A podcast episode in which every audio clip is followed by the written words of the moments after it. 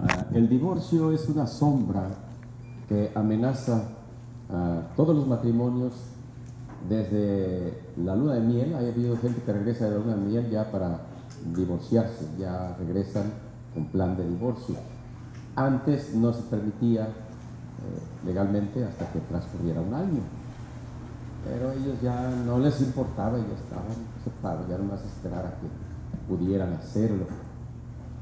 Y luego cuando se llega a los 20 años de matrimonio o a los 10 años, alguien dice, no, ya la libraron. Y sorpresa, al onceavo año se andan divorciando. O ya tienen 20 o 30 y dicen, no, es un ejemplo ya de, de fidelidad y de constancia. Sí, hasta ahí, hasta los 30 sí lo han sido, falta lo que venga adelante. Se andan divorciando. Ha habido viejitos de 60, 70 años divorciándose. Bueno, no, no respeta la edad del divorcio, es una sombra. Y hay que alejarla de ella. Uno de los problemas más fuertes que conllevan al divorcio son la falta de buenas relaciones. Buenas relaciones entre los integrantes del matrimonio y de la familia. Ahorita vamos a hablar de la familia, pero necesariamente pasaremos por el matrimonio primero. Así que eh, tenemos tres puntos a realizar en esta noche, eh, mejorando las relaciones familiares y aquí hay tres recomendaciones para mejorarlas.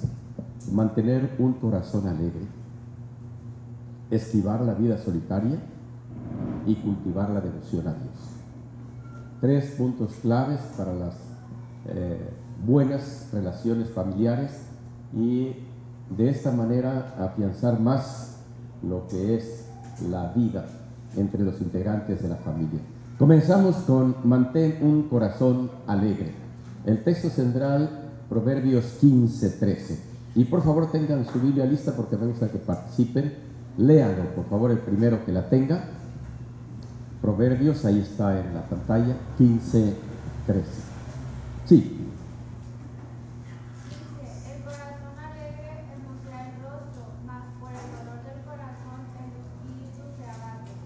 Gracias. El mejor salón de belleza es el corazón alegre, ¿verdad? Ah, es cierto que puede haber rostros menos agraciados que otros, si me gusta usar más esta, expresión que decir, hay rostros bonitos y rostros feos,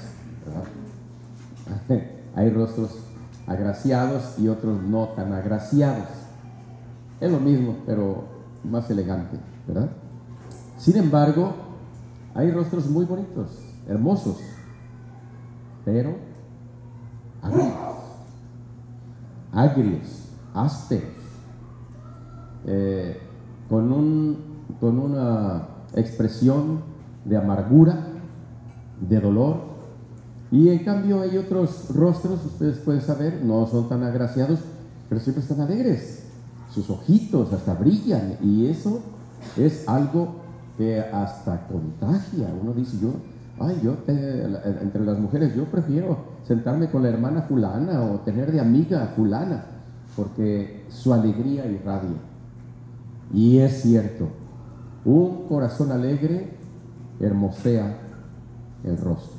Aquí del corazón sale la hermosura del rostro. Pero un corazón abatido, un corazón amargado, un corazón preocupado, ese hace que el rostro se vea así. Ah, había un, buen expositor, recuerdo a este expositor eh, que era un psiquiatra y él trabajaba en un hospital en, en los Estados Unidos y cuando vino a dar la conferencia sobre el dolor, su rostro reflejaba el dolor era bueno, bueno se le veía así el rostro. Y, y no porque él, eh, yo creo, a lo mejor sí estaba sufriendo en ese tiempo, pero él estaba en mucho contacto con el dolor. Era su ministerio, estar en el dolor. Y, y creo que eso fue también como ah, haciéndole algunas marcas en su rostro. Y de veras se veía en su rostro así como, como adolorido. Eh, y a la hora de platicar con él también, eh, la, la, plática como apesadumbrada, muy, muy contagiado del dolor. Bueno, nosotros somos llamados a tener un corazón alegre, pero hay alegría sana y hay alegría insana. Entonces nosotros somos llamados, ahí en Deuteronomio 16, 1 al 17, ¿qué dice el Señor? Ahí hay un mandato, de esos que rara vez se encuentra uno en la escritura como mandato. ¿Qué dice? ¿Alguien más quiere leer? Porque si no va a seguir leyendo la hermana, ¿eh? la podemos nombrar vocera. ¿Quién quiere leer? Adelante. Sí, fuerte, por favor. Sí, así como está allí. Ajá. Eh, si, si, puede mantener toda la lectura está bien, y si no, lea unos tres y luego pasamos con otro, no hay problema. ¿Alguien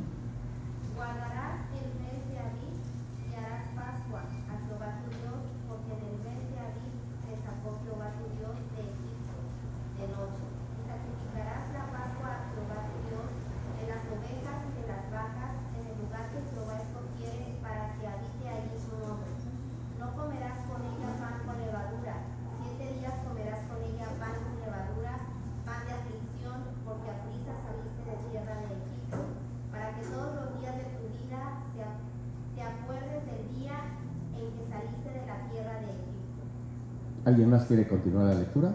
¿Sí? Sí, adelante, hermana. Y luego mi hermana.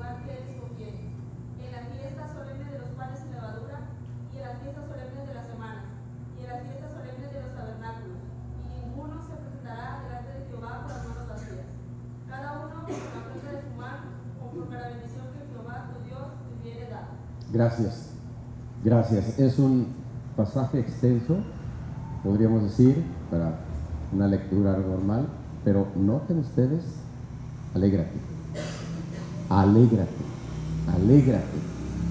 En el caso de la Pascua, ¿qué estaban festejando? Estaban festejando días de aflicción que sufrieron en Egipto y que fueron liberados. Y, y por ahí se menciona, eh, esto es lo que vas a recordar. Pero no estés afligido, alégrate, y alégrate. Tres fiestas que el Señor había mandado por estatuto. Nadie eh, debía de abstenerse de celebrar esas tres fiestas. Como que Dios sabe que el corazón del hombre necesita alegrarse de cuando en cuando. Familias, ah, ¿cuándo fue la última vez que salieron de vacaciones, por ejemplo? ¿Cuándo fue la última vez que planearon una salidita juntos? Es cierto que venimos al templo, le alabamos al Señor y nos alegramos vernos unos a otros, pero también necesitamos alegrarnos en familia. Inventen lo que sea, aniversario de bodas, el nacimiento del hijo, ¿verdad? Cumpleaños. O pueden eh, decir, ah, mira, este, vamos a, pensar en la primera vez que nosotros nos vimos, la primera vez que nos vimos, ¿verdad? Así como esposos, bueno, los esposos recordar cuándo fue la, primera vez que nos vimos. Híjole, pues ya no me acuerdo el día ni la hora. las mujeres sí se acuerdan luego, ¿no? Tienen bien fijadito. Pero uno Así se queda con, como con cara de what. Sabe, dicen en Guadalajara, sabe. Bueno, alguien si tiene el dato viene y si no, inventenlo, ¿verdad? Pueden decir, sí, yo me acuerdo que más o menos como en tal semana, por ahí. Y, pueden tener ah, ustedes ocasiones para festejar. No le hace que estén peleados no le hace que el día anterior se agarraron del chongo y como sea, al día siguiente es el día de fiesta que habíamos acordado. Y entonces a mudar el rostro. Y no es un asunto de hipocresía, es un asunto de compromiso. No importa cómo estuvimos ayer, pero hoy es día de fiesta. Y vamos a alegrarnos. Y eso es lo que era con el pueblo de Israel. No importa lo que hayas pasado, tu aflicción, pero estos días te vas a alegrar, es un mandato. Y no solamente tú, tu criado, tu esclavo, tu siervo, todos, todos, el levita, todos, todos, todos deben de estar alegres. Debes preocuparte porque estén alegres. Entonces, ¿qué sacamos de conclusión ah, de este texto? Que la alegría fue un mandato, un mandato de Dios. Y Dios sabe que lo necesitamos. No solamente descansar el séptimo día, sino días de fiesta. Es necesario, mis hermanos. Y aparte, aparte en un dinerito, hagan, algún ahorro. Ya los marranitos ya no se acostumbran esos de cerámica. Además es romperlos, pues siento uno feo. Y ahí estamos sacándole las por la ranura, ¿verdad? No romperlos. Y ya como sienten, ya, ya, pues ya se hizo hasta tarde para ir a festejar, ya que, que le sacan todas las monedas. Pero hay otras maneras de ahorrar. Y ahora, en la actualidad, como sea, ingeníense y ahorren. Y pueden proponerse, este dinero no se toca, es para este fin. Sabemos que hay casos extremos, ¿verdad? Donde se trata de la salud, se trata de alguna cosa así, pero eh, si se puede resolver eso sin tocar ese dinero, mejor, porque es para festejar, es para fiesta. Pueden hacerlo. El Señor allá lo mandó y miren, si no hubiera mandado eso, el pueblo de Israel de por sí se perdía en sus afanes de sus trabajos, llegaron a invalidar el mandamiento del Señor de dejar descansar la tierra el año séptimo. Invalidaron el mandato del Señor. Y entonces el Señor les dijo, conforme a los años que no dejaron descansar la tierra, van para afuera, a la cautividad. Y ahora sí, a fuerza, la tierra va a descansar. ¿Qué quieren? ¿Que a fuerza los corran de su trabajo? A fuerza perder su negocio para que puedan descansar o les caiga una enfermedad. Porque el cuerpo también a veces dice, oye, necesito descansar, no me dejas, me enfermo. Y se enferma el cuerpo. Y ahora sí, vas a dar al hospital. ¿No querías pagar un hotel? Bueno, pues ahí está el hospital. Los que tienen seguro médico, pues ahí queda absorbido. Pero los que no, así les cuesta el hotelito ese. ¿Verdad? Es carísimo eh, el, pasar un día, una noche en, un hospital. Mejor vamos a divertirnos. Mejor aparte un, un hotelito. Y si es en Colima, pues allá los espero. Allá no necesitan hotelito, allí tenemos nuestra casa, ahí lo recibimos, ¿verdad? Así es que, hermanos, hay que alegrarse. Hagan un alto en el camino. Lo necesitan. Lo necesitan. Inclusive, ah, eh, a veces, eh, por ejemplo, nosotros los varones, y aquí estamos, de tú a tú nos conocemos, somos algo estoicos nosotros. No aguantamos. No, yo no necesito descanso, ¿no? Soy fuerte y échenme todo lo que quieran. Está bien. Pero entonces la esposa puede decir, sí, de acuerdo, tú no lo necesitas, pero yo sí. Yo sí lo necesito. ¿No quieres cuidar mi corazón, mi cuerpo, mi persona? Yo lo necesito. Y nos ablandamos. y ya si no nos ablandamos, pues ya saben, ahí está el registro civil para ir a firmar la separación. No, es cierto, no es cierto. Eh, la eh, eh, hermosea entonces el rostro, ya lo vimos, Proverbios 15, 13, y mejora la salud en Proverbios 17, 22. Ah, hay estudios que arrojan que reír, reír se mueven tantos músculos de nuestro cuerpo que trae un beneficio increíble. Enojarse también se mueven algunos músculos de nuestro cuerpo, en menos cantidad. El problema es que además en el enojo se segrega algo por acá dañino. Entonces, aunque se muevan los músculos por acá, casi como cuando nos reímos, no, pues acá viene el daño, en esta partecita. Y entonces, al hospital y a gastar los bienes para remediar los males. Oh, mejor gástense los bienes en remediar los bienes, la, bondad de pasar un tiempo. está la, la, alegría insana en Proverbios 24, 17 y 18, que claro, esa hay que evitarla. Alegrarnos de la caída de los demás. Ahí eh, eh, podemos caer en eso y, no podemos decir, ah, no, yo no, no, nunca, no, sí, sí, nos han dicho que fulanito, que nos había hecho tanto daño y que era tan intrigosa esa mujer y quién sabe qué tanto, fue a parar al hospital, pues qué bueno, bien merecido lo tiene, esa intrigosa víbora y todo lo demás, ¿verdad? Nos hemos alegrado en algún momento a lo mejor no le hemos dicho víbora, pero es mucho más feo. Entonces, sí, y nos llegamos a alegrar. Es como una tendencia natural, pero el Señor dice, hey, reprímete tantito, ¿verdad? Y no te alegres por la caída de tu enemigo. No. A Moab le fue tan mal por andarse alegrando de que Israel fue conquistado. Y por andar, andar tan tan, de, fiesta. No, nosotros no, no vamos a estar de fiesta porque el otro cae. Vamos a estar de fiesta porque nosotros tenemos motivos sanos para alegrarnos. No tenemos necesidad de alegrarnos por lo que le pasa a nuestros contrarios. El bullying en nuestro tiempo, que así lo conocemos, Proverbios 26, 19, ¿qué dice?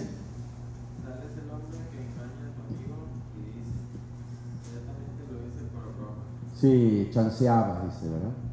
Andaba chanceando, sí, pero este, eh, estaba haciéndole bullying. Eh, pero dice, eh, es broma. Sí, pero ya le dijiste enano, le dijiste negro, le dijiste gordo, le dijiste esperpento, cara de sapo, o quién sabe qué cosas le dijiste. Y mira, nada más, estaba bromeando, qué, qué bonito, qué bonitas bromas. Y ja, y se ríen todos de alrededor también con esas bromas. Son insanas. Insanas. Es más, hay apodos que algunos, pues ya para no pelear se lo quedan.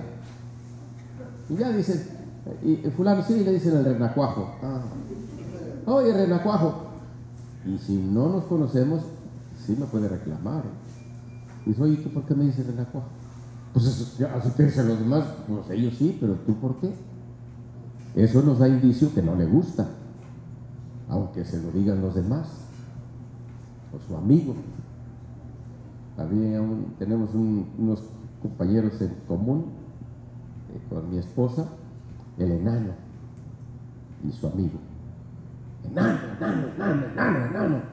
Íbamos a jugar tercias de básquet y aquel, pásame el enano, brinca el enano, y eso, no, y el ah, feliz, como sea. Entra otro a hacer tercia con ellos y también le dice, pásame el enano, que agarra el balón y que se lo zorraja. ¿A quién le dijiste enano? Sacando el pecho, ¿no? Por acaso. Entonces, ¿qué te dice él? Él sí, él es mi amigo. Pero detrás de ese, él es mi amigo, pues lo tengo que aguantar lo tengo que soportar. Cuiden sus amistades y cuiden esos, e, e, esos apodos que son ofensivos. Quizá por pena su amigo muy íntimo no le ha dicho, oye, ya no me sigas diciendo tal apodo. Ya no.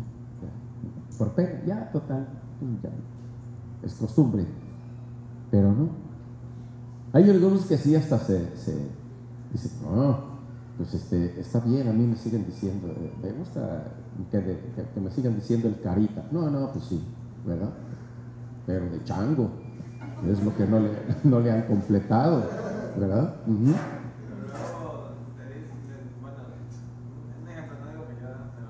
Un amigo de un amigo, sí.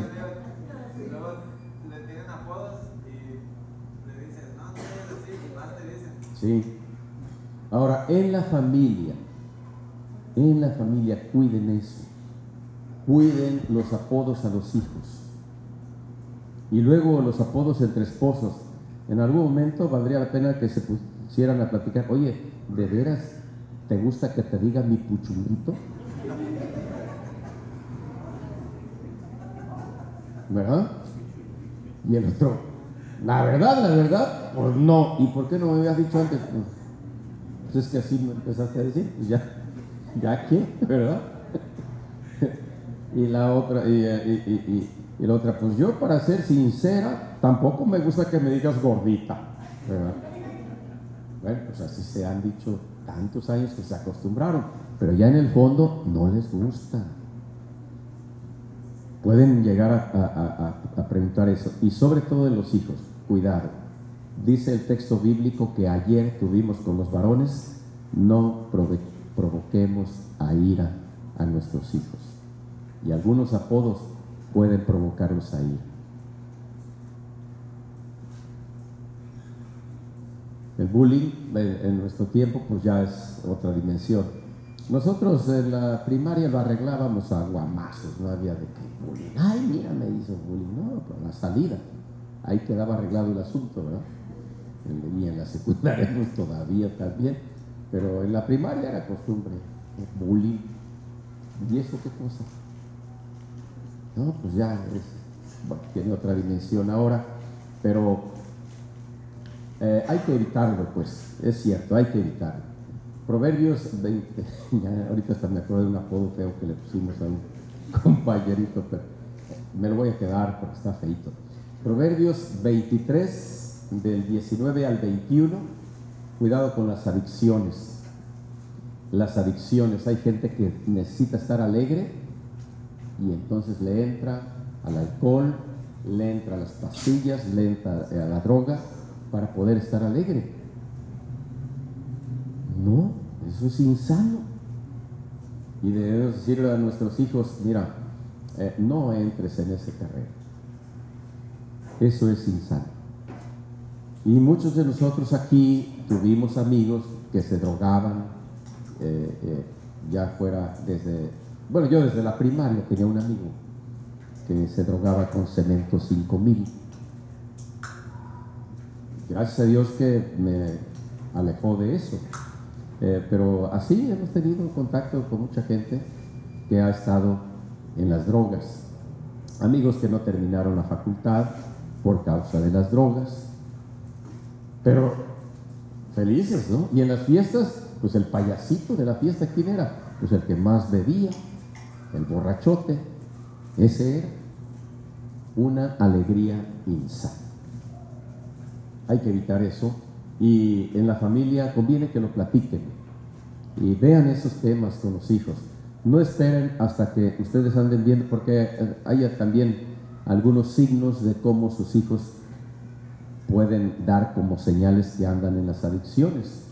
Por ejemplo, los ojos, la boca, trae un cierto aliento distinto y desde luego la forma de comportarse y a veces la lengua que también ya no se expresa de manera normal. Pero para todo le hallan. Yo tenía un amigo que traía hasta sus pinzas, de esas para las pestañitas, ¿cómo se llaman? Para depilar o algo así. Porque con esas alcanzaba a, agarrar la bachicha que ya estaba casi al carbón, pues la pura brasa, y desde acá le absorbía. Ya si se la pegaba, pues se quemaba y, para eso traía ese artefacto. ¿Qué traen sus hijos? ¿Qué más traía? Traía una naranja en la bolsa, en su bolso, y se la comía antes de llegar a casa, porque sabía que el zumo de naranja y todo ese le desaparecía cualquier olor de adicciones, eh, de lo que él consumía. Entonces, son cosas que ustedes es importante que sepan y no se nieguen a decir, ah, no, mi hijo, no, no, no, ni cuándo. No, y cuando menos sienten ya tienen que llevarlo a un centro de rehabilitación. Hay que estar pendientes de ellos, cómo es su alegría y cómo es su rostro. En Apocalipsis 19, eh, 1 al 10 y también el 22, 9, vamos a ver el 22, 9, que es solamente un versículo. ¿Quién lo quiere leer?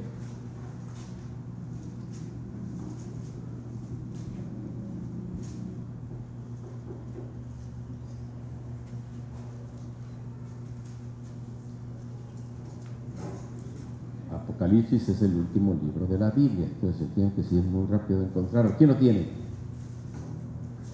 Sí, adelante.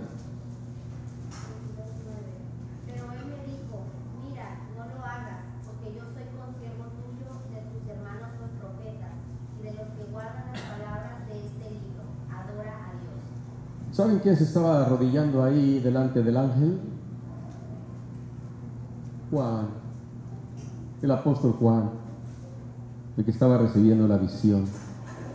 De repente su cerebro quedó así medio tan extasiado de tanta visión, su, su corazón estaba tan desbordado que se arrodilló ante el ángel. Perdió noción de quién se trataba y él no podemos pensar que lo hizo deliberadamente eh, eh, eh, en tema de idolatría, pero él pudo haber confundido y creyendo que estaba ante Jesús o ante, Dios. Y pues no, era un ángel. Y dice él, no.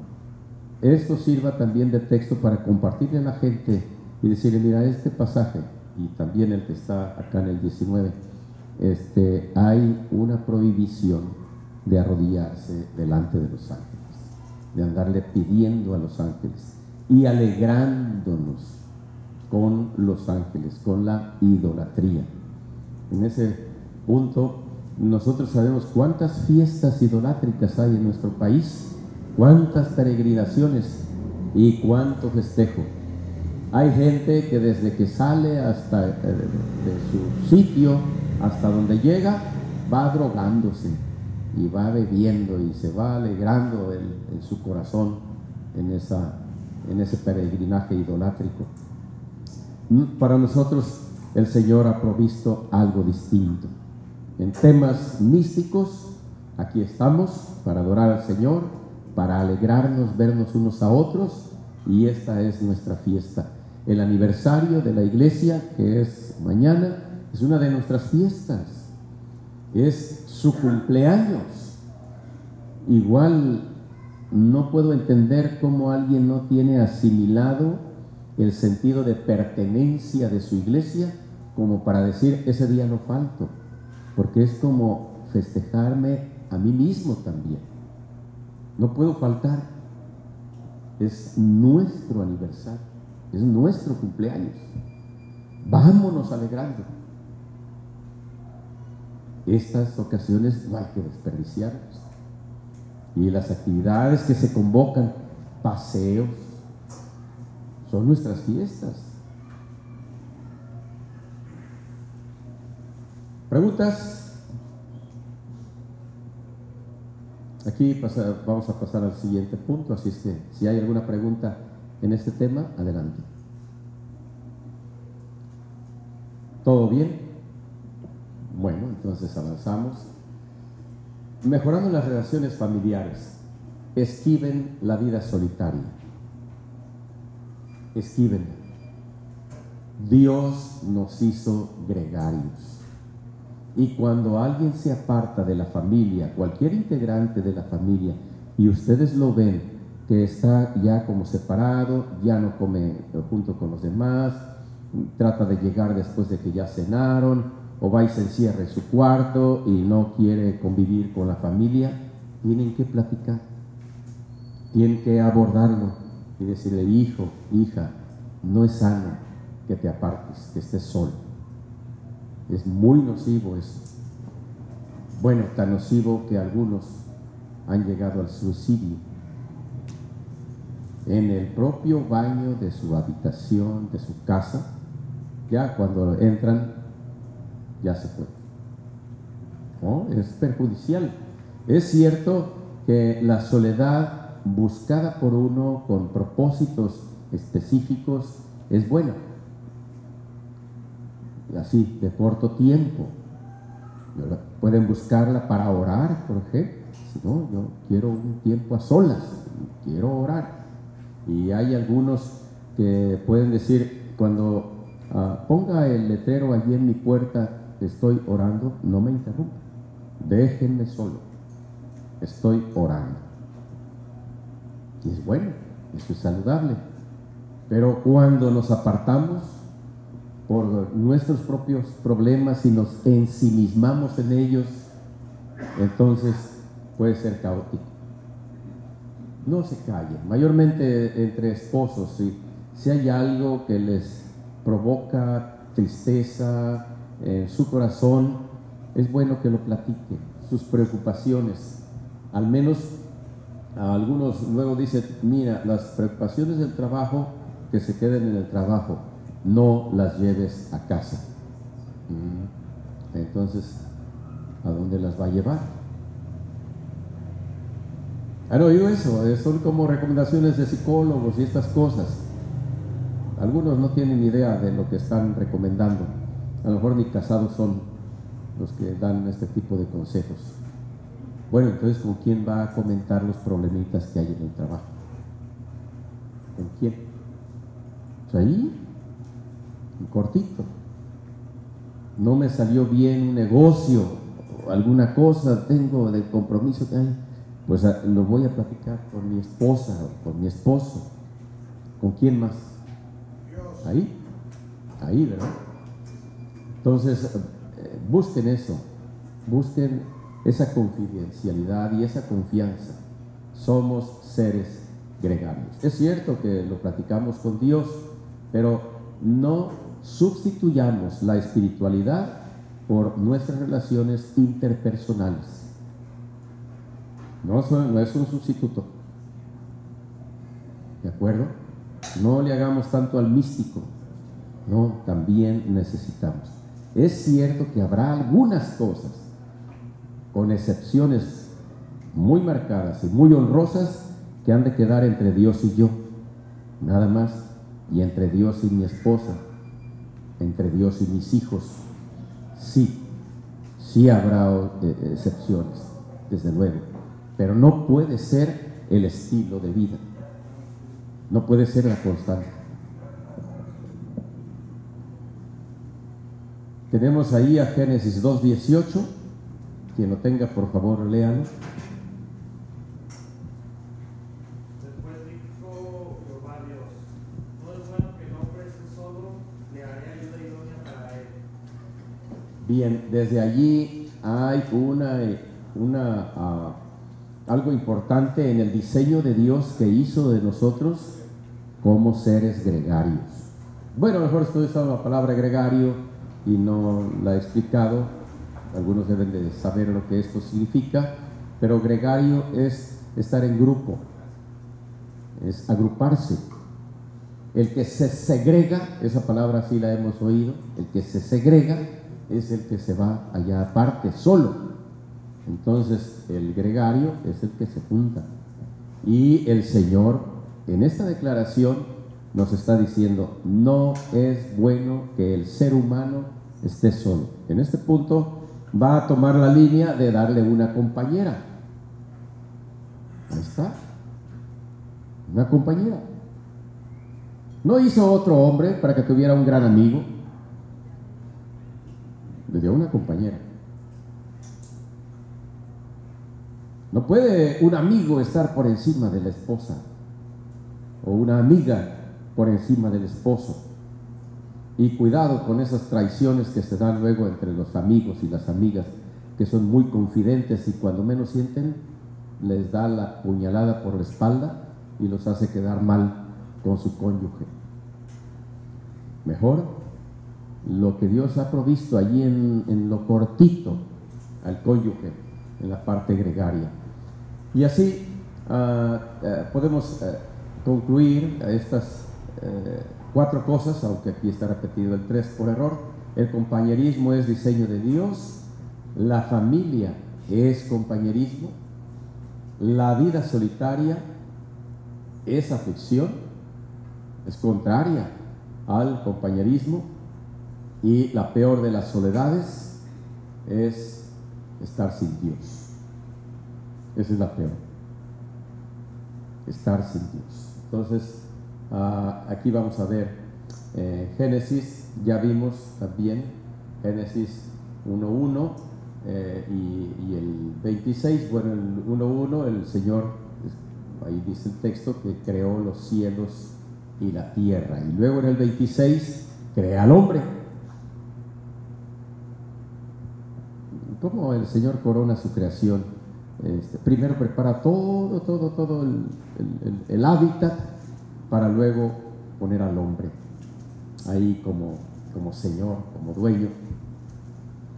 Pero luego más adelante pues va a continuar con otros detalles. ¿Quién quiere leer Juan 8, 16, por favor?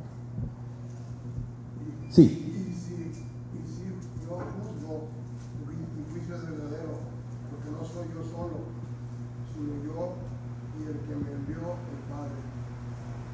¿Él estaba solo?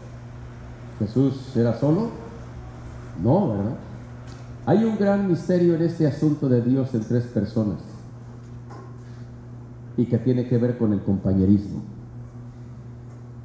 Un compañerismo a nivel de deidad. El Padre, el Hijo y el Espíritu Santo.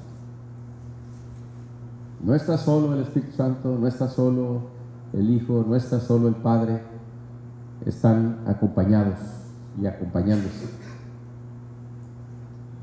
Qué difícil es entender este misterio de la Trinidad o del Dios Trino. Es muy complicado. Eh, por ahí hay una frase que dice, el que no cree en la Trinidad está en riesgo de no ser salvo, es decir, de perder la oportunidad de ir al cielo. Pero el que trata de explicarse la Trinidad está en riesgo de enloquecer. es, algo, es algo muy profundo que al final nosotros lo encontramos aquí y decimos, oh, sí, el Padre es Dios, el Hijo es Dios, el Espíritu Santo es Dios. Evidentemente la Biblia revela esto y lo creemos porque ahí está en la Escritura. De creerlo a entenderlo no, ya es otra dimensión.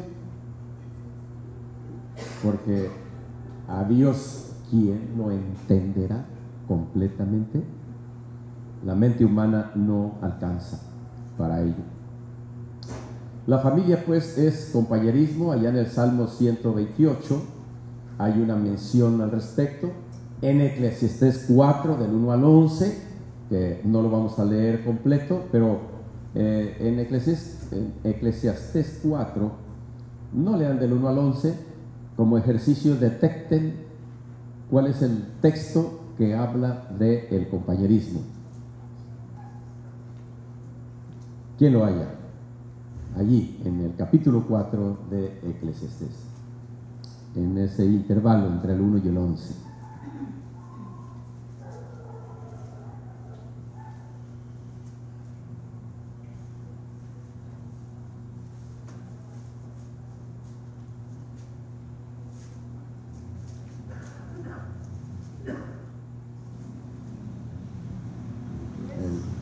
10 se dice.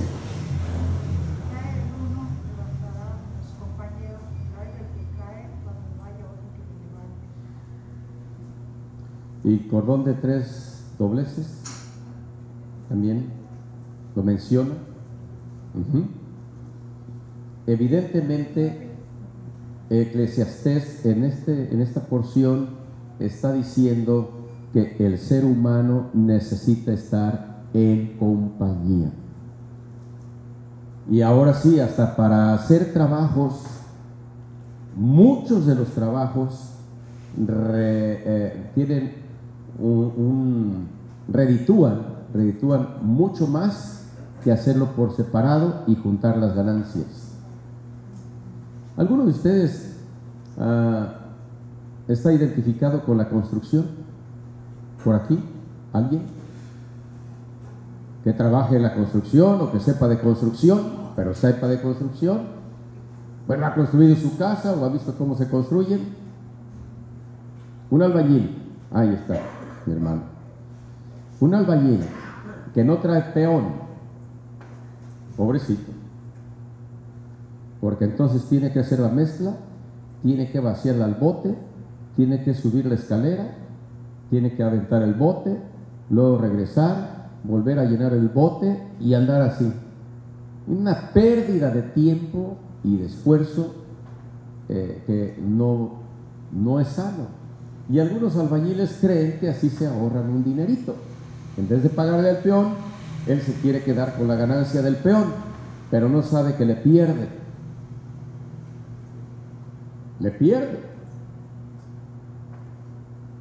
A ver, eh, esposos, ¿han ayudado a su esposa a tender la cama? ¿Sí? se dan cuenta que el tiempo del tendido de la cama se reduce a menos de la mitad del tiempo que si lo eh, la, la tendieran eh, uno solo. A menos de la mitad. Es si yo digo, ay, ¿cuánto me tardo en tender la cama? Un minuto. Ah, muy bien. ¿Y entre los dos? Medio minuto. No, menos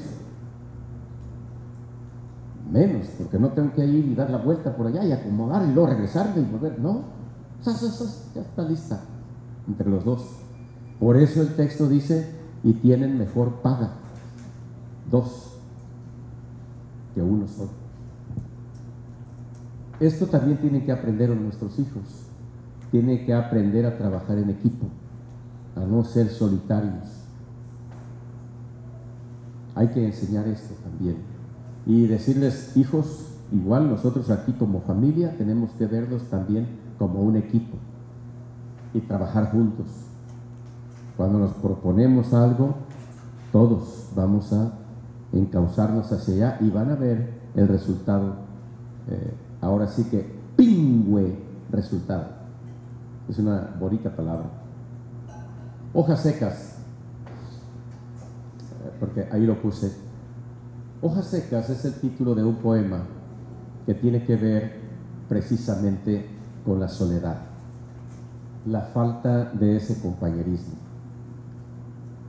Esto, este, este- esta composición es un poco más ex- extensa, Pero en una de sus partes dice lo siguiente, qué tristes las lágrimas que bajan por el rostro, por la arruga del hombre que está solo, del hijo que está ausente, del ser abandonado que llora y que no siente ni el beso de la cuna ni el beso del placer. Qué triste. Esas lágrimas en soledad. Tristes. Cuando se muere un ser querido y solo, solo le toca llorar. Es necesario el compañerismo y compartir esos momentos también de aflicción, llorar juntos en vez de llorar por separado. Algunas damas he sabido que, les, que prefieren llorar por separado. Esperan hasta que el marido se va y los hijos se van y ahora sí se sueltan a llorar allí en la soledad de la casa. ¿Por qué no llorar en presencia del esposo? Igual en presencia de los hijos, o qué impresión queremos dar a los hijos, que somos muy fuertes, que nosotros no lloramos, igual los hombres, ¿por qué tenemos que llorar aparte, que no nos vea la esposa o que no nos vean los hijos? Cuando es saludable que nos vean de carne y hueso, que también sentimos. Hay un verso que dice, los hombres lloramos como las mujeres porque tenemos débil como ellas el alma. Y es cierto, los hombres lloramos como las mujeres. El que no llora, eh, llore allá él. Pero es muy sano llorar. Jesús lloró. Entonces, ahí tenemos también un buen modelo. Eh, vamos a hacer un ejercicio aquí conforme a, a esta diapositiva. Eh, la familia no se da de a gratis eh, o de espontánea, de momento, empieza con dos. Eso no es familia, eso es matrimonio, ¿verdad? No es familia, es matrimonio, empieza con ellos. Mm, ¿Alguien está aquí con hijos?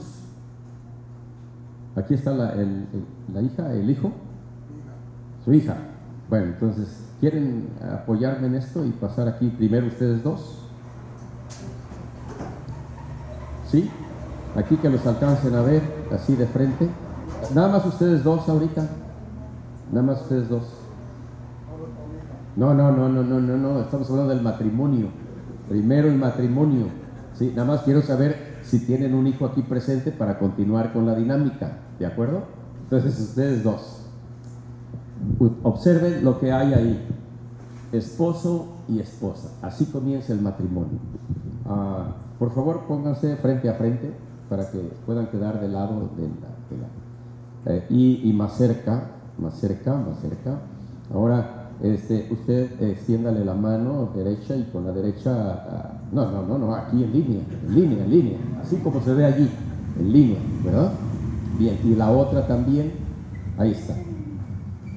Sí, ya sabemos que se quiere, ya no vamos a hacer esto. Pero bien. Aquí en este ejemplo y lo que tenemos ahí están ligados. Están ligados. Y la idea es que así permanezcan todos los días de su vida. Ligados. En algún momento suelten una de las manos, suéltense. Eh, la, la liga estará débil por los problemas que se presenten. Entonces, ah, si se llegan a soltar de aquí, es riesgoso, ¿verdad? Como ustedes sientan que la debilidad de su relación se presenta, cuiden que no se rompa aquí. Suéltense, ya se echó a perder el asunto. Se han desligado. Procuren, al menos, sí habrá, habrá conflictos, un enojo, una contrariedad, pero siguen ligados al menos en una línea. Ahora hay otro ejercicio más allá. Vuélvanse a dar una mano y usted tome la alianza. No, esta misma mano. Sí. Y usted no lo agarra. A veces solamente uno de los dos, de uno de los dos está dependiendo la liga. De uno de los dos. En este ejercicio ella no lo está agarrando, pero él no la suelta. Y saben que esa es la responsabilidad del varón. Es la responsabilidad del varón. Grábense. Ella puede soltarlo, pero él a ella nunca. Eso es seguridad, eso es responsabilidad dada por Dios, por eso lo puso de cabeza. ¿De acuerdo? No lo puso de cabeza, así, como cabeza, ¿verdad? Por eso lo puso así. Y no andemos de chillones, varones. No andemos ahí de blandengues. A eso nos llamó Dios, a ser capitanes del barco y no salirnos cuando el barco se esté hundiendo. Los primeros que salen huyendo de los barcos son las ratas. Lo dijo Salvador Allende cuando el golpe de Estado. Las ratas son las primeras. Jamás nos comportemos así. Nosotros somos los capitanes.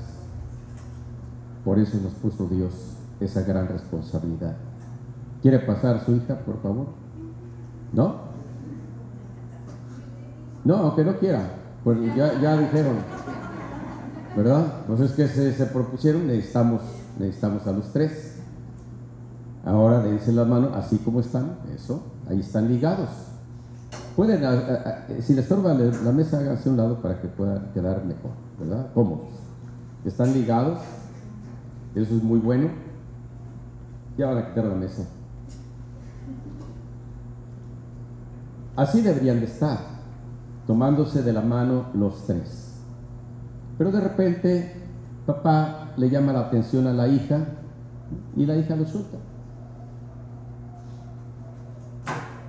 Y entonces se queda solamente ligada con mamá. Ahí ya vemos también ah, una, una liga débil. De todos modos, mi hermano, usted no la suelte. Eso, no la suelta. No la suelta. Ahora resulta que eh, también se peleó con mamá la hija. La suelta. Y la mamá decide no soltarla. A lo mejor la mamá la suelta por lo que sea, pero este varón no debe soltarla. Es su niño. No debe soltarla por ningún motivo. Igual, aunque él se esfuerza por mantenerla atrapada, agarrada, ella puede forcejear y, soltarse. Porque hay veces que ya no depende de uno, la relación depende del otro y no quiere saber nada de uno. Y entonces logra zafarse, como que le haces así la lucha y te zafas aunque él te quiere tener y te zafas. Bueno, quizás siga ligado ligada a su mamita. Qué bueno que siga ligada a su mamá. Y mamá, una vez que se da cuenta que se ha roto la relación completamente entre ellos, más debe esforzarse porque ella no quede sola. Nunca establecer alianzas para votar a uno de los elementos de la familia. ¿Quiere soltarla, por favor? ¿Qué va a hacer ella? Va a quedar expuesta si la suelta. Ahora a lo mejor la alianza la hacen ustedes dos, son mujeres y se entienden bien, suelte al esposo y allá se agarra con su hija y ahí lo dejan fuera. Aunque él se esforzara por no soltarlas, ya lo dejaron fuera. Es más, le han dicho que si quiere agarre sus cosas y se vaya de la casa. Esas son situaciones reales que se dan en la familia. Y es lo que tenemos que cuidar, las relaciones interpersonales. De ninguna manera permitir que uno quede solo, así como él. Miren, aquí está el ejercicio. Ahí están muy bien ligados, vienen complicaciones, ahí papá ya quedó solo. Mamá e hija se entienden muy bien de maravilla y hasta pues se entienden tan bien que él al quedar solo hasta pueden hablar entre ellas de lo malvado que es este hombre. Sí, saben que hay padres o madres que usan a los hijos de botín y entonces le vuelcan toda una serie de ideas y los vuelven contra su padre o contra su madre. ¿Es sano eso? Nunca. Aquí tenemos estas situaciones, ahora la mamá ya que ha quedado sola y lo peor que puede pasar es que ya de plano los tres, cada quien por su lado. Él ya se busca otra casa, usted pues le dice, ay, te dejo la casa, ¿qué tal? Que no debe ser, les digo, no debe dejar. El varón ha de decir, de esta casa, el último que sale soy yo, por si no lo saben.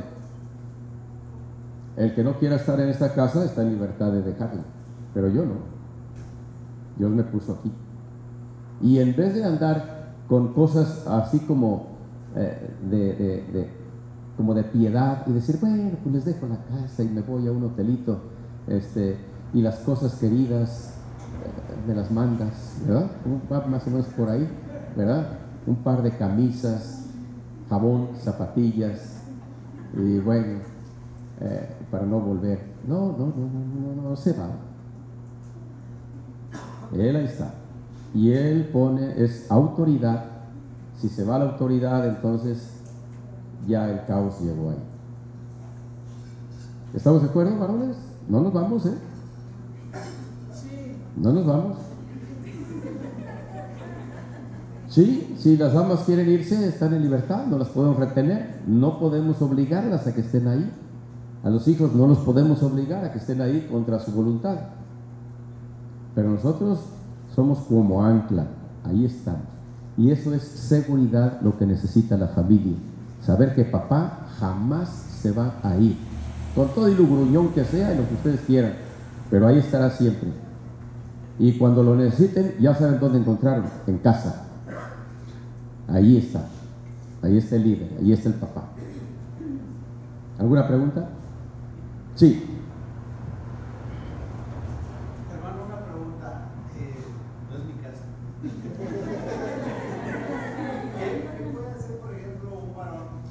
que normalmente, pues, nosotros debe hacer por la misericordia de Dios nos permite tener nuestro hogar, nuestra casa. Y entre comillas, se dice, pues, la casa es de papá, ¿no? O es el que que ingresa al trabajo, a las finanzas, se, se, se, construyó la casa. Pero ¿qué tal si el contrario? La esposa es la de las finanzas, es la que, entre comillas, bueno, construyó la casa. No es entre comillas, es una realidad. Ella. Sí. ¿Qué puede hacer el en este caso? Sí. Sí, sí, ya vimos que la hermana es muy pudiente. Bueno. Serán sirianes el liderazgo no es negociable. No es si gana más o gana menos que la mujer. Eso no está en juego. Dios lo hizo cabeza de Aarón y punto.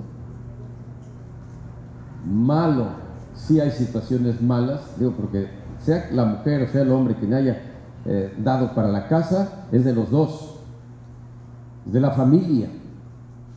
Hay de aquellos que dicen, no, es que yo fui el que la construí. Cálmate. Esto es de la familia, es patrimonio familiar. Y yo aquí estoy. No me muevo. Malo cuando se van a la casa de los suegros, de la mujer. Híjole, pues ahí sí cómo se queda. ¿No? ya se fue su esposa y se fue su hijo y él queda ahí en la casa de los suegros.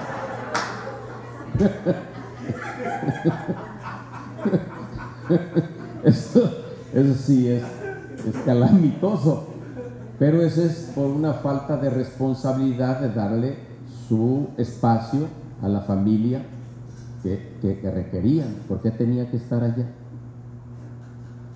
Por eso aquí puede haber algunos casamenteros o sus hijos están casamenteros, jamás permitan de que se vayan con los suegros o se los traigan ustedes a su casa. Eso es un mal terrible. Si el hijo se trae a la chica a la casa paterna, va a ser la chacha de todos ahí. Y no va a tener un espacio donde moverse. Puede ser, gracias. Es, es lamentable eso, ¿no? El casado casa quiere, sea comprada, rentada, alquilada o como sea, pero aparte, aparte. Por eso cuando alguien ahí anda medio noviando, oye, ¿qué, qué plan tienes con esa muchachita? ¿O tú qué plan traes? ¿Ya tienen? Como para, están haciendo planes de adquirir alguna propiedad o irse a rentar, ¿o qué, qué van a hacer cuando se casen? Aquí no, ¿eh? Aquí no, porque aquí hay una autoridad, no puede haber dos. Entonces, si aquí se quedan, manda papá sobre el hijo y sobre la esposa. ¿Es cómodo eso para la esposa estar ahí de arrimada? ¿O para el esposo irse con los suegros allá a ponerse a las órdenes de el papá de la, de la esposa? Claro que no. Esas eh, relaciones son tóxicas, son nocivas y no deben. Claro, cuando son más ah, de tres, ya hay dos hijos, empiezan a complicarse más, el asunto de las ligas y los desligues es- se va más complicando, pero eh, si son cinco, pues miren ustedes lo que sucede. Y si son seis, es complicado, ¿verdad? Pero no es tan caótico. Nada más, eh, hasta sería bonito, ¿no? Que tengan más hijos bien agarraditos, bien ligados entre todos. Nada de desunión.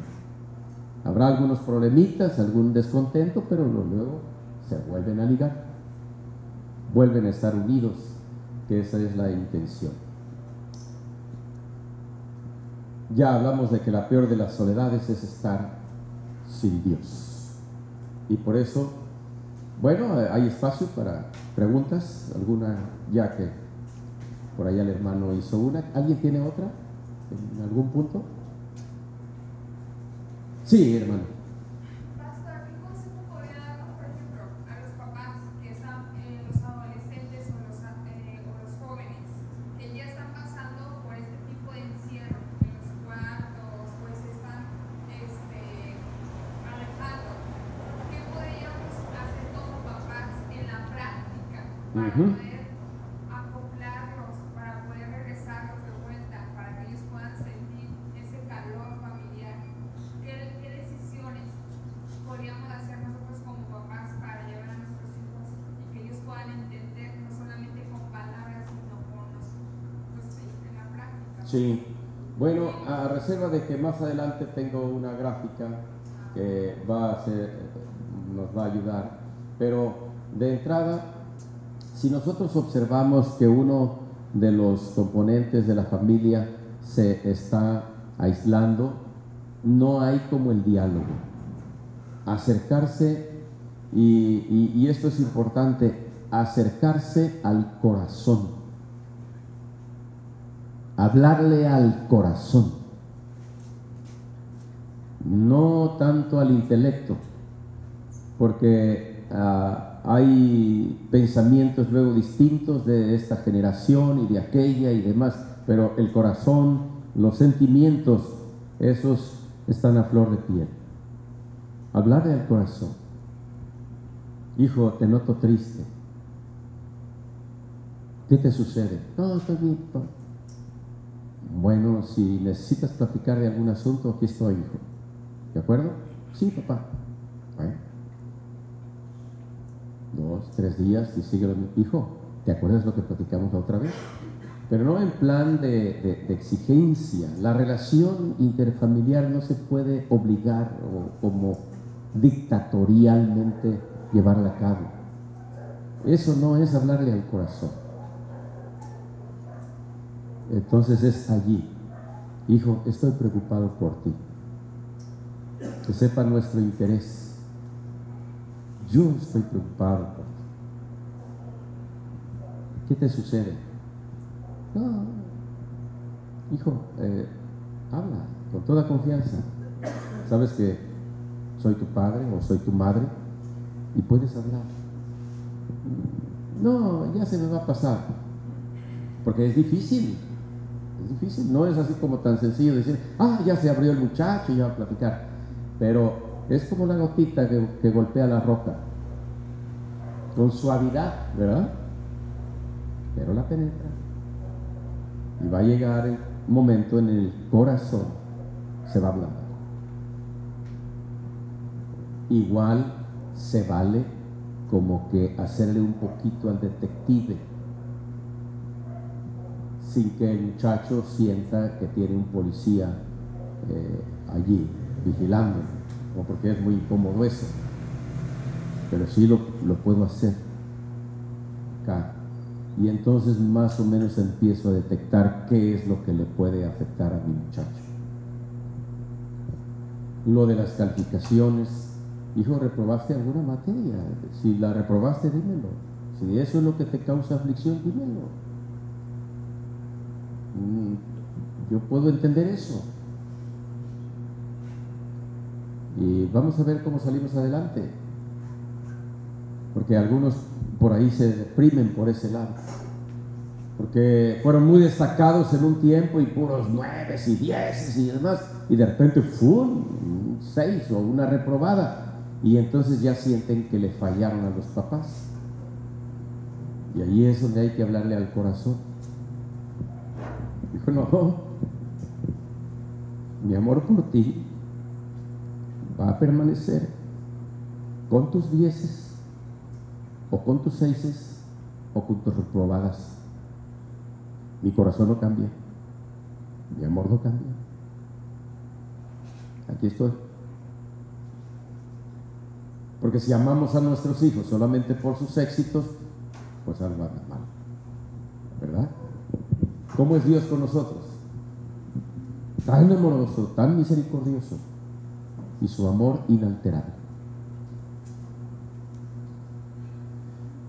Y claro, finalmente, cultivar la devoción a Dios.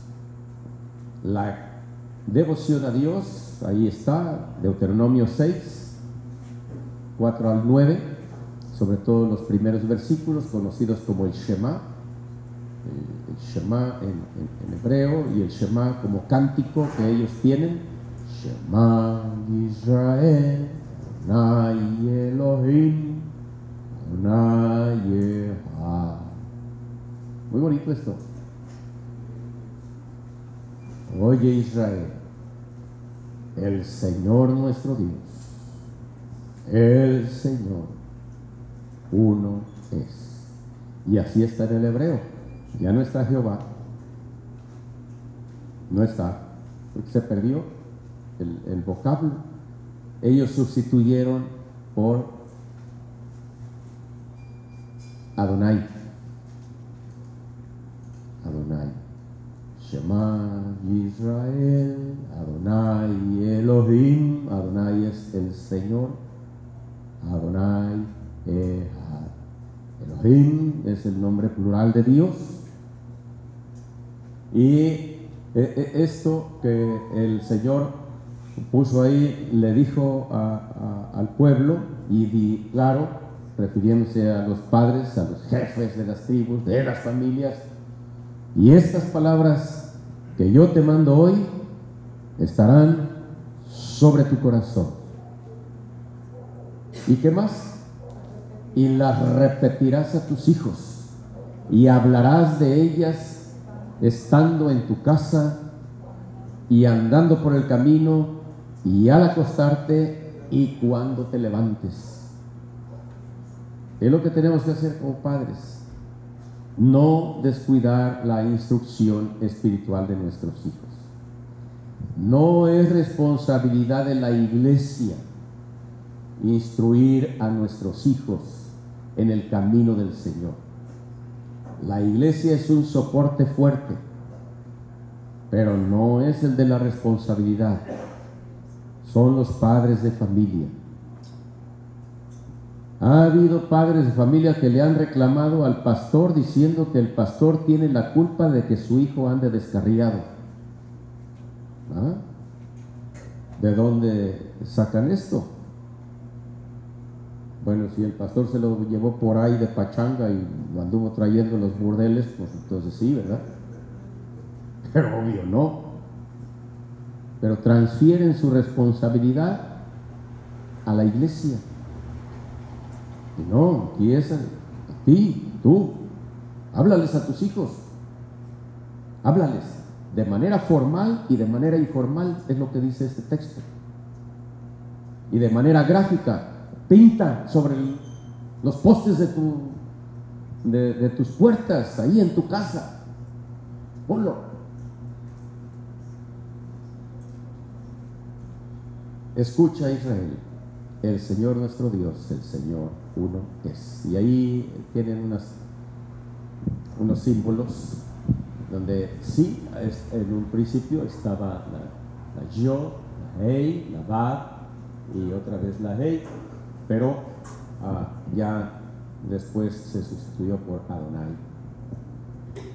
Y les decía, e- esta, esta yo la, la tomé de, un gráfico, pero en español la W no debe estar. Para nosotros debe ser la letra V, porque la W es pronunciación alemana. Los alemanes la W la pronuncian como V y por eso aparece W. Pero para nosotros la W suena distinto, ¿verdad? Nosotros debemos usar la letra V para que el sonido sea eh, semejante. Es YHVH, ya, V. Si le deja la W está bien, pero no la pronuncien como W. Hay que decir Yahvé, no Yahweh. Ujú. Ahí está Elohim y Ehad, uno. Eso es todo lo que dice el texto en hebreo. Y amarás al Señor tu Dios con todo tu corazón, con toda tu alma y con todas tus fuerzas. Lealtad, lealtad a Dios. Estas palabras que yo te mando estarán en tu corazón. Eh, Esta diapositiva tiene la intención de que la palabra ahí con esa forma de corazón quede, se internalice. ¿Saben lo que significa internalizar? Esta palabra es muy, muy, buena. Es, no, es no es lo mismo que interiorizar. Es distinto. Internalizar en pedagogía significa que un aprendizaje viene y me cambia la estructura interna y entonces me deja un aprendizaje. De otra manera, no. Se interioriza, pues, es un conocimiento más. Pero internalizarla es otra cosa. Es como que la palabra tiene sentido, tiene significado en lo profundo y me mueve adentro. Todas mis estructuras, mis pensamientos, me los remueve. Porque la palabra de Dios es espada de dos filos que penetra hasta el alma, ¿no es cierto? Eso es internalizar. Las repetirás a tus hijos y hablarás de ellas sentado en casa. Esa es una manera formal. Andando por el camino, es una, man- una manera informal. Van con los hijos en el coche o, o donde anden o lo llevan al deporte y aprovechan para hablar de Dios. No un sermón, no, pero simplemente, mira hijo, qué hermosas nubes, qué, qué regalo nos dio Dios hoy, en esta mañana. ¿Verdad? Nos remontamos hacia Dios.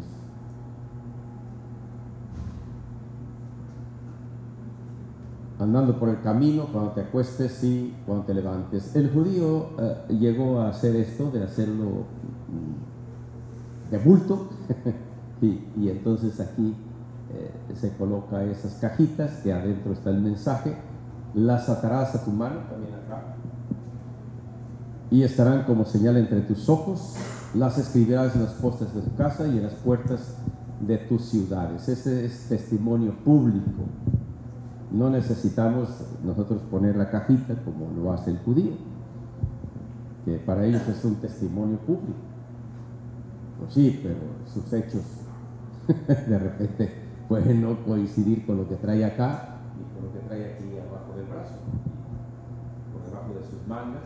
Se puede ver eh, en, esa parte, en el brazo, como de ahí viene amarradito también otro, otro ejemplar de la palabra de Dios. El que ama a padre o madre, ahora hay que cultivar la devoción a Cristo, encauzarlas hacia Cristo. Y esto es lealtad a Cristo. Y ellos tienen que ver si nosotros somos leales a Cristo. Porque si ellos ven que andamos vacilando entre una cosa y otra, pues ellos se van a perder. Había un matrimonio que visitamos hace tiempo que de repente nos dijeron, ya no queremos que vengan. Después de, yo creo que más de dos años estar ahí con ellos, se veía bien. ¿Saben por qué? Porque su papá de la hermana, ya está siento feo decir hermana, yo creo que ya hasta dudo que haya sido hermana, regresaba de Nicaragua y no quería que su papá se enterara que ella estaba estudiando la Biblia con nosotros. Y el blandengue de su esposo estuvo de acuerdo. Y los hijos que vieron eso y palparon su vacilación, se perdieron. En las drogas el muchacho y la otra ya andando con unas ondas medias raras tibetanas o quién sé qué cosas ahí, toda tatuada y con corticos y, con tintes de, como darquetos y cosas esas que se perdieron. Eran de la edad de nuestros hijos. Qué tristeza que no hayan podido observar los hijos esa lealtad a Cristo. El que ame a padre o a madre más que a mí no es digno de mí, y el que ama a hijo o a hija más que a mí no es digno de mí. Y entonces viene la renunciación por Cristo. El que no toma su cruz y sigue en pos de mí no es digno de mí.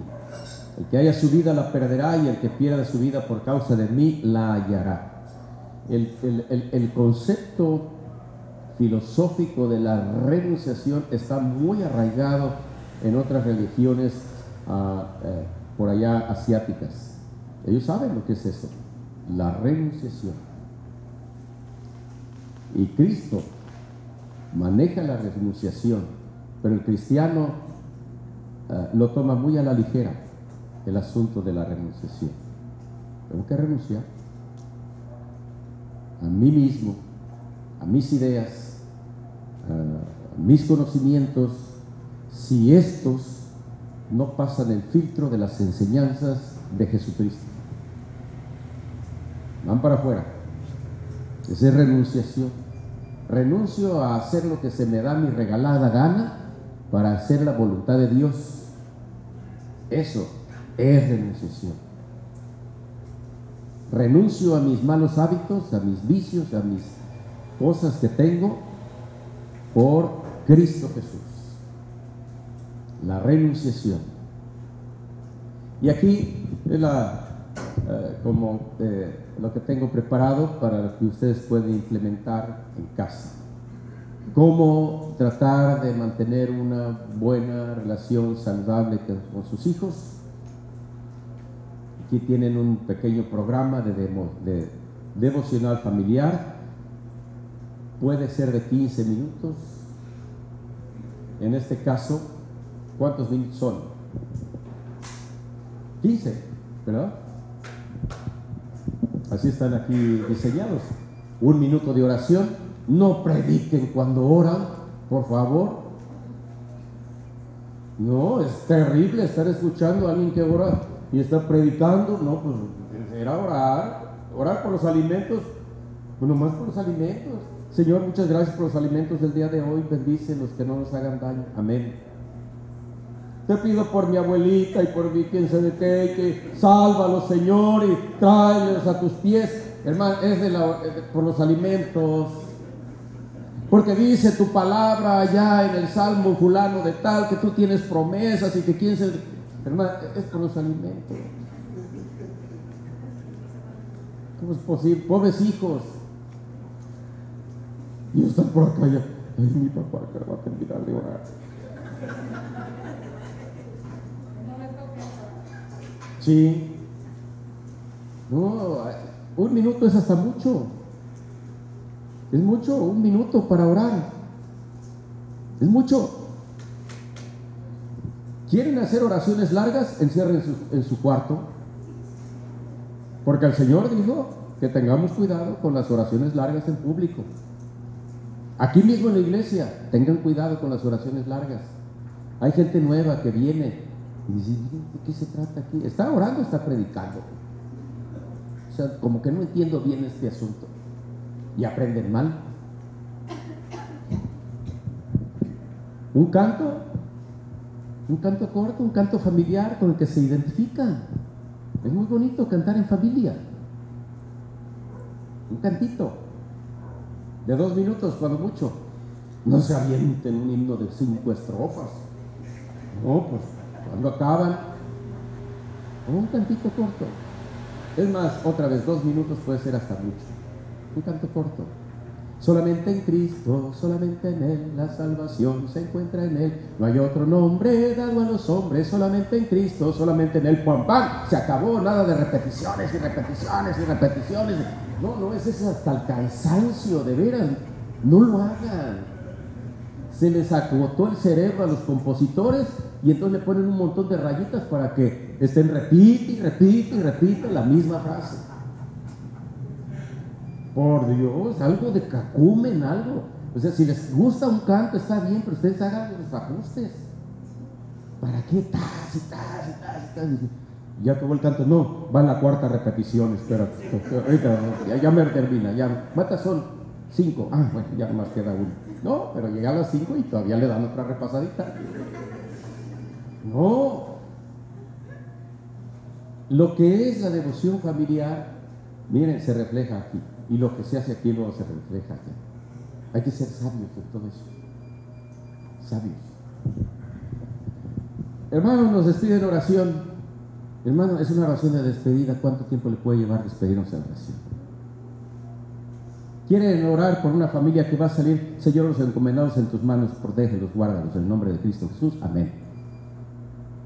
Señor, cuando lleguen allá, que encuentren un buen clima y que quién sabe qué, que Bueno, pues de qué se trata. Nos perdimos. ¿No es cierto? Miren, la administración del tiempo es administración de las palabras. Grábense. Si saben administrar las palabras, serán sabios en la administración del tiempo. Y su tiempo devocional, familiar, será rico, será atractivo. Una lectura bíblica, no se avienta en el Salmo 119, ¿verdad? Es más, puede ser nada más un texto que les lleva 10 segundos, 15 segundos y ya. Este programa está muy alterado eh, en cuestión de que el tiempo, por favor, no lo rebasen ya de perdis, ¿no? No, no, no, no se pasen de 15 minutos. En serio, no se pasen de 15 minutos el devocional. Este es como el tope. Si lo hacen de 10, excelente, mejor. Ya tienen que irse al, al- trabajo, se tienen que ir a la escuela y está. Ay, me van- no me van a dejar entrar en mi salón porque ay, se va a ir el camión y, ¿no? Ya ni están poniendo atención a la enseñanza porque están preocupados ya, ya, ya, ya por irse. Participaciones. Miren, ¿cómo le di más tiempo a las participaciones? Por eso el devocional familiar no es un sermón familiar, es participación, es atractivo. A ver, hijo, eh, eh, ¿quieres decir algo? ¿Cómo te pareció este texto? ¿Qué, qué entiendes de él? ¿Verdad? Tu hija, a ver, y se van a sorprender de repente de las aportaciones valiosas de sus hijos. Y va a ser atractivo para ellos, van a decir, oh, sí, me, me toman en cuenta, no vengo aquí a escuchar otra vez el sermón allá en la iglesia, de por sí tengo que escuchar al pastor cuando dice, ya voy a terminar, y bueno, voy a terminar. Y, dicen que somos muy peligrosos cuando decimos, ya voy a terminar. Y eso quiere decir que va en el punto 3 y son como 5, ¿verdad? Y todavía falta la conclusión y la oración, que es otra predicación, ¿verdad? Otra, es un resumen de todo. Señor, tú escuchaste esto, que tu palabra dice esto y aquello. Por favor, que los hermanos entiendan que cuando lleguen a su casa esto y aquello, quién sabe qué tanto. Y, uy, otra predicación, no. Ahí estamos, entonces, conclusión, y procuren tener algo de conclusión, porque esa es la enseñanza, es la perlita que van a dejar en el corazón de sus hijos. Ya participaron, muy bien, pero ustedes están preparados con una conclusión de la enseñanza que ya tiene el texto. Y lanzan la pildorita. Y luego ya la aplicación. Hijos, entonces, ¿qué vamos a hacer con esto? La palabra de Dios dice esto, a ver. Ah, pues yo creo que tenemos que cambiar algunas cositas aquí y allá. Muy bien, muy bien, oramos. Sale. Gracias, Señor, por este tiempo. Bendícenos eh, y que este día nos vaya bien y te agrademos. En Cristo Jesús, amén. Acabó. ¿Verdad? Señor, y que el camión pase rápido. Y que dicen que hay que. ay, Bueno, no. Sabiduría. Y ya para sabiduría, pues ya, ya se acabó. Ya. Vámonos. Muchas gracias. Que Dios les bendiga.